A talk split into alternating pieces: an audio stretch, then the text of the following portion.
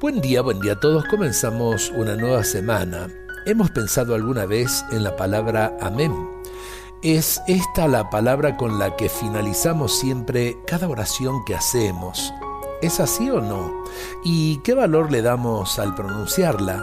Decir amén es afirmar lo que terminamos de rezar, es decir, que se cumpla lo que hemos rezado. Es como decir así es. Amén es la palabra de la gran fidelidad. Jesús fue el amén de Dios Padre porque aceptó, vivió e hizo todo lo que su Padre le pidió. Consintió en pleno con su voluntad.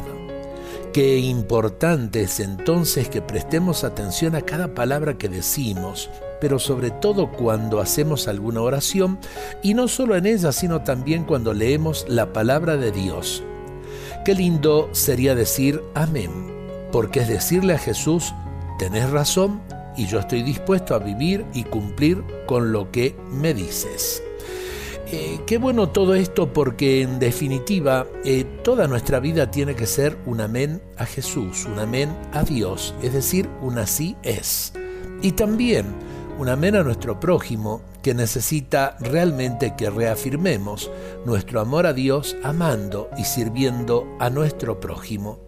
¿Cuántas cosas lindas podríamos hacer en nuestras vidas si aprendemos a decir de corazón amén? Dios nos bendiga a todos en este día.